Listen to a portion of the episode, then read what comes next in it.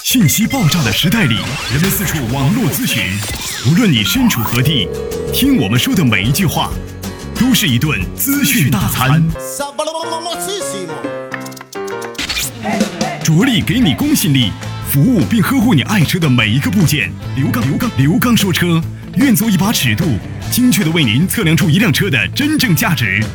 刘刚说车，愿做您爱车的私人顾问。听众朋友，大家好，我是刘刚。听众朋友，大家好，欢迎大家收听本期的刘刚说车。大家好，我是刘刚。欢迎大家呢，在节目进行过程当中，就您养车、用车、选车、修车方方面面的话题，咱们共同展开讨论，进行互动。两种互动方式，大家呢可以加入我的个人实时微信“汽车刘刚”的全拼。同时呢，在每周一到周五晚间八点三十分到九点三十分，我们呢准时为您开通我的个人电话，电话号码幺五五六八八幺二幺七七。同时呢，大家呢为了避免啊产生话费，大家可以呢在有 WiFi 的情况下，直接呢通过微信当中的语音聊天，咱们共同的进行实时的通话。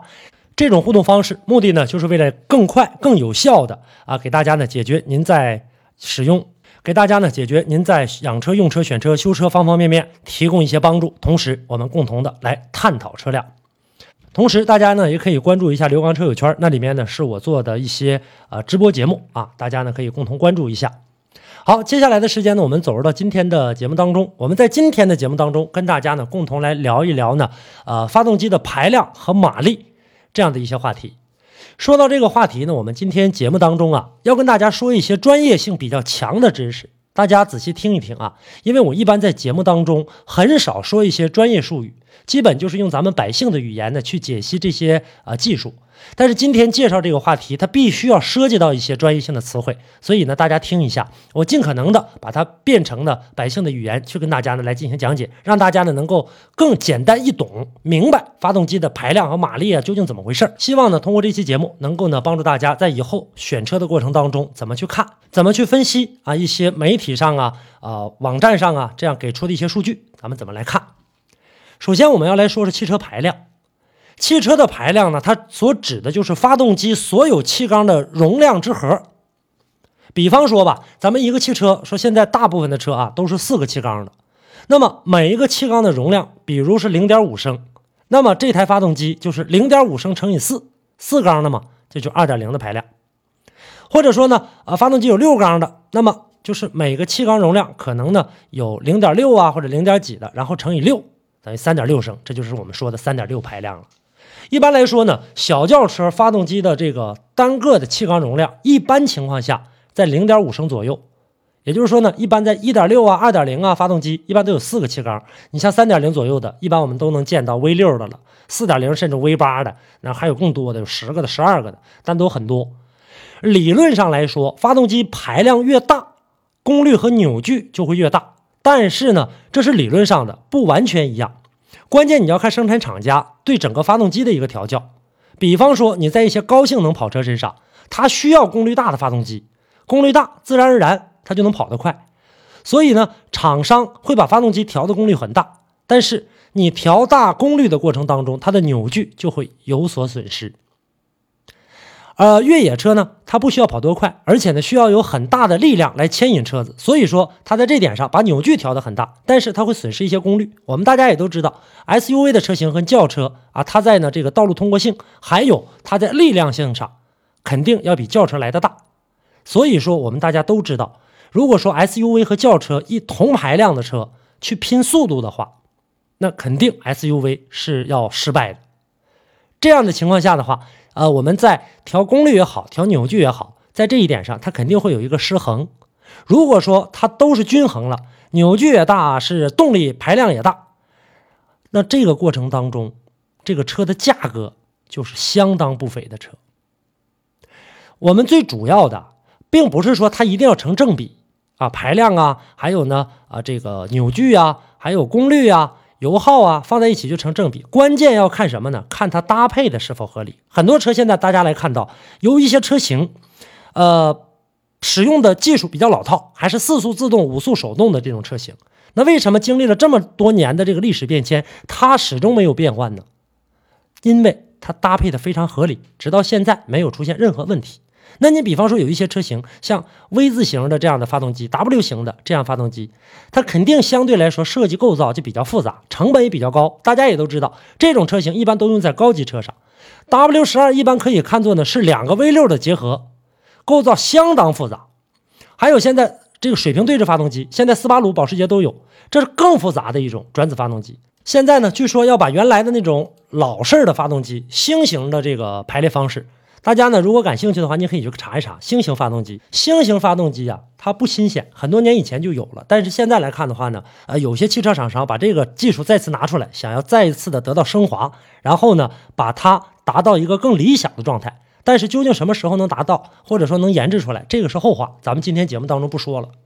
那么我们常见的发动机，大家我刚才已经说了啊，这个三缸的、四缸的、六缸、八缸、十二缸很多，对吧？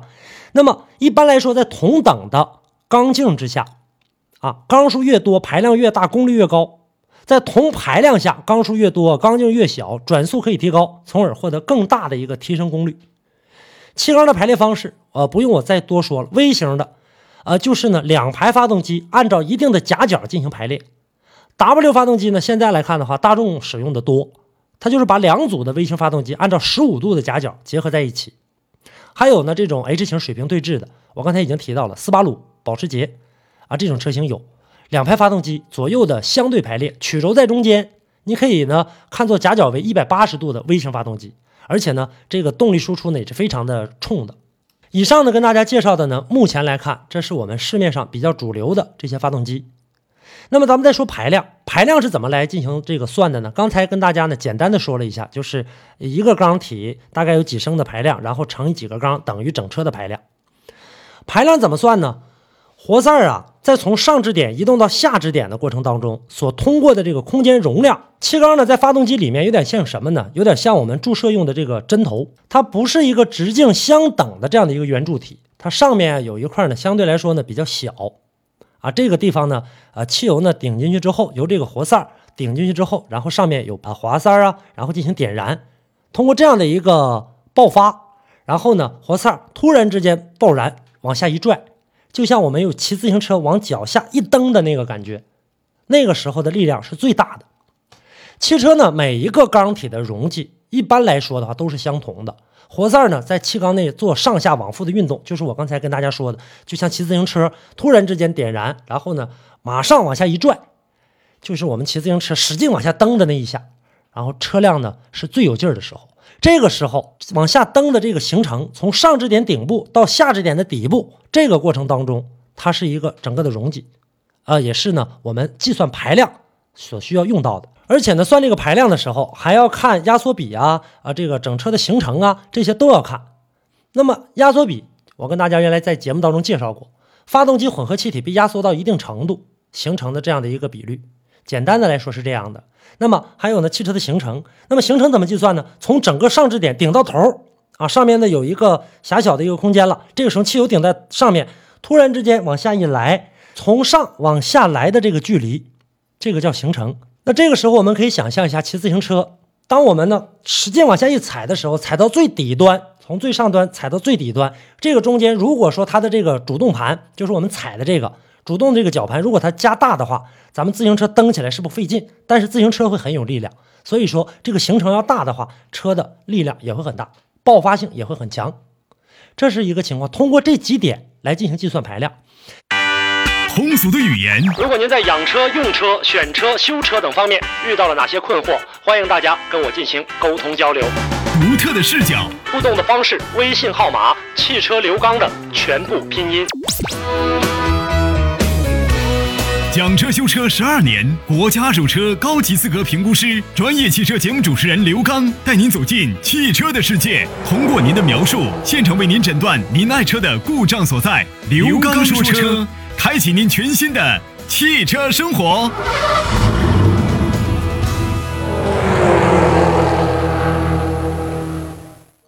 如果说说到理论来计算的话，就比较专业了。你比方说，呃，活塞的整个面积，这个圆形的整个面积乘上活塞的全部的行程，上支点到下支点的这个距离，刚才我跟大家已经说了，再乘上你汽车的总体的缸数，你是几个缸的？四个缸、六缸、八个缸，再乘这个，得出来的是这个排量。那么我们也都知道，很多的这个车里面，那刚才呢，我跟大家呢也说到了啊，整个的一个缸体内的这个容积，然后乘以几个缸，按照数值理论来计算的话，一升是等于一立方分米。整个活塞圆的面积，我们涉及到圆周率三点一四，再乘上呢活塞的啊这个半径的平方，半径和活塞自由形成，测量单位都应该是毫米来计算的。最后计算出的结果再除以十的六次方，然后四舍五入，保留小数点后一位，这就是我们排量计算的单位。你等于零点几升还是几点几升？现在来看，我们国家的这个轿车啊。呃，级别的划分应该说是根据排量大小来进行决定的。你像微型轿车一般都是在一点零左右，普通型的轿车呢在一点零到一点六的范围内，中级轿车呢一点六到二点五，中高级是二点五到四点零，高级是大于四点零。现在来看的话，追求汽车高性能的人，大部分都会选择大排量的发动机。那重视经济性的呢，肯定是选择这个小的小排量的。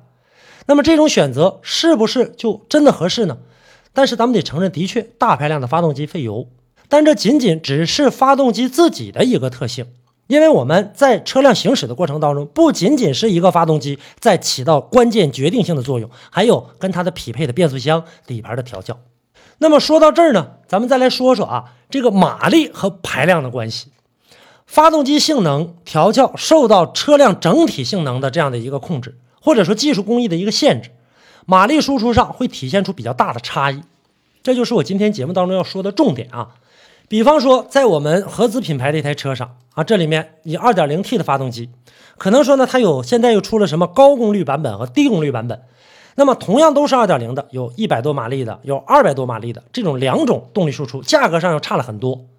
这种呢差异差异在哪儿呢？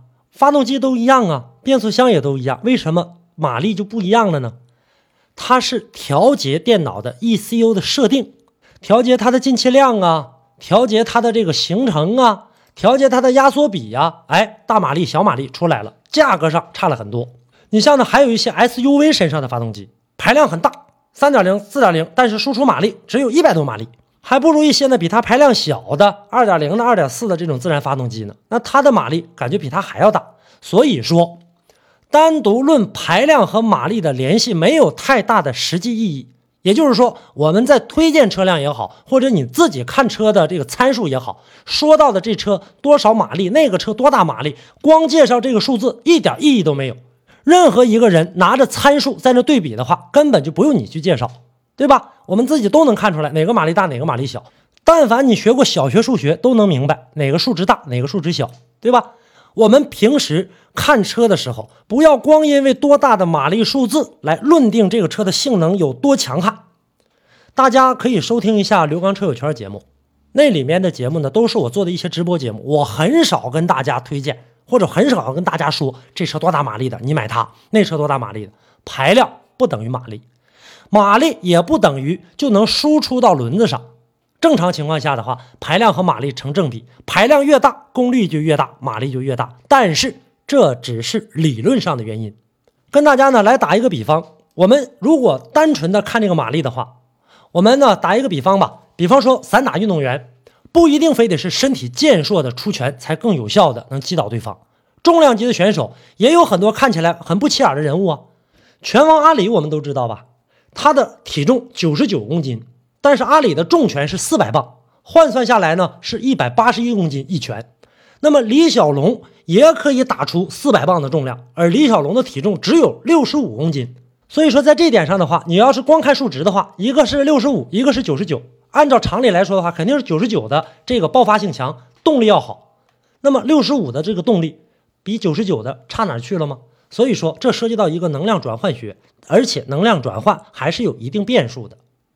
那些越野车还有跟跑车，通常排量都比较大，但是真正跑起来的话，看你追求的是什么。如果你追求的是速度，那么你想想这些越野车，同样排量的越野和跑车放在一起，你觉得谁能跑过谁？所以啊，我们在节目当中，车辆的动力表现，还有发动机的动力输出，发动机和变速箱之间的匹配，它的关系是非常重大的。同发动机的情况下，小排量的车的动力性会有所损失，但是性能层面上讲，小排量汽车并不见得就比大排量汽车差太多。在选购小排量车的时候，我们看重一下功率和扭矩，车辆的提速呢，主要取决于扭矩，车辆的行驶的最高速度受到功率的影响是比较大的。所以说，笼统来说吧，可以认为排量越大，马力越大。但是究其细节的话，还要放在实际的车辆当中再去做讨论。汽车当中，发动机和整车的适配性如何，对汽车的经济性能影响是十分大的。如果小排量的发动机适配性不好，很可能并不比大排量的发动机省油，甚至还会比大排量的发动机费油。特别是自重比较重的车，如果发动机排量过小，小马拉大车。必然会使发动机在高速大负荷的运转下消耗更多的汽油。大排量的发动机扭矩比较大，不必呢很深的去踩下油门踏板，所以消耗的汽油量变化又不大。相比之下，很可能是小排量的发动机又更费油。说了这么多，不知道大家在听的过程当中是否迷糊了？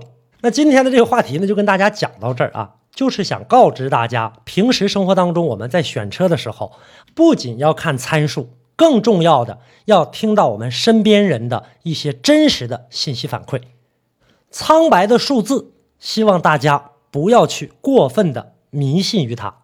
这就是呢，这期节目所说的话题，为的是帮助大家在平日的选车过程当中提供一个参考和帮助。以后不要再单纯的去迷信多少匹马力、多大的扭矩了。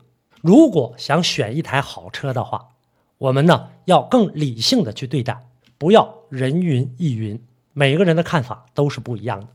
好，那本期的刘刚说车就跟大家聊到这儿啊！大家在节目之外可以继续跟我进行互动，两种的互动方式：我的个人实时微信“汽车刘刚”的全拼，周一到周五每天晚间的八点三十分到九点三十分，大家可以拨打我的个人电话幺五五六八八幺二幺七七啊。同时，大家也可以通过微信当中的语音聊天进行实时的通话。好，今天节目就是这些内容，下期我们再见。